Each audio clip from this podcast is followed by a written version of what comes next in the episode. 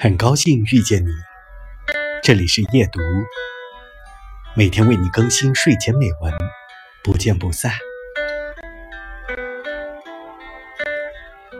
做学问、做事业，在人生中都只能算是第二桩事。人生第一桩事是生活。我所谓的生活，是享受，是领略，是培养生机。假若为学问、为事业而忘却生活，那种学问和事业在人生中便失其真正的意义与价值。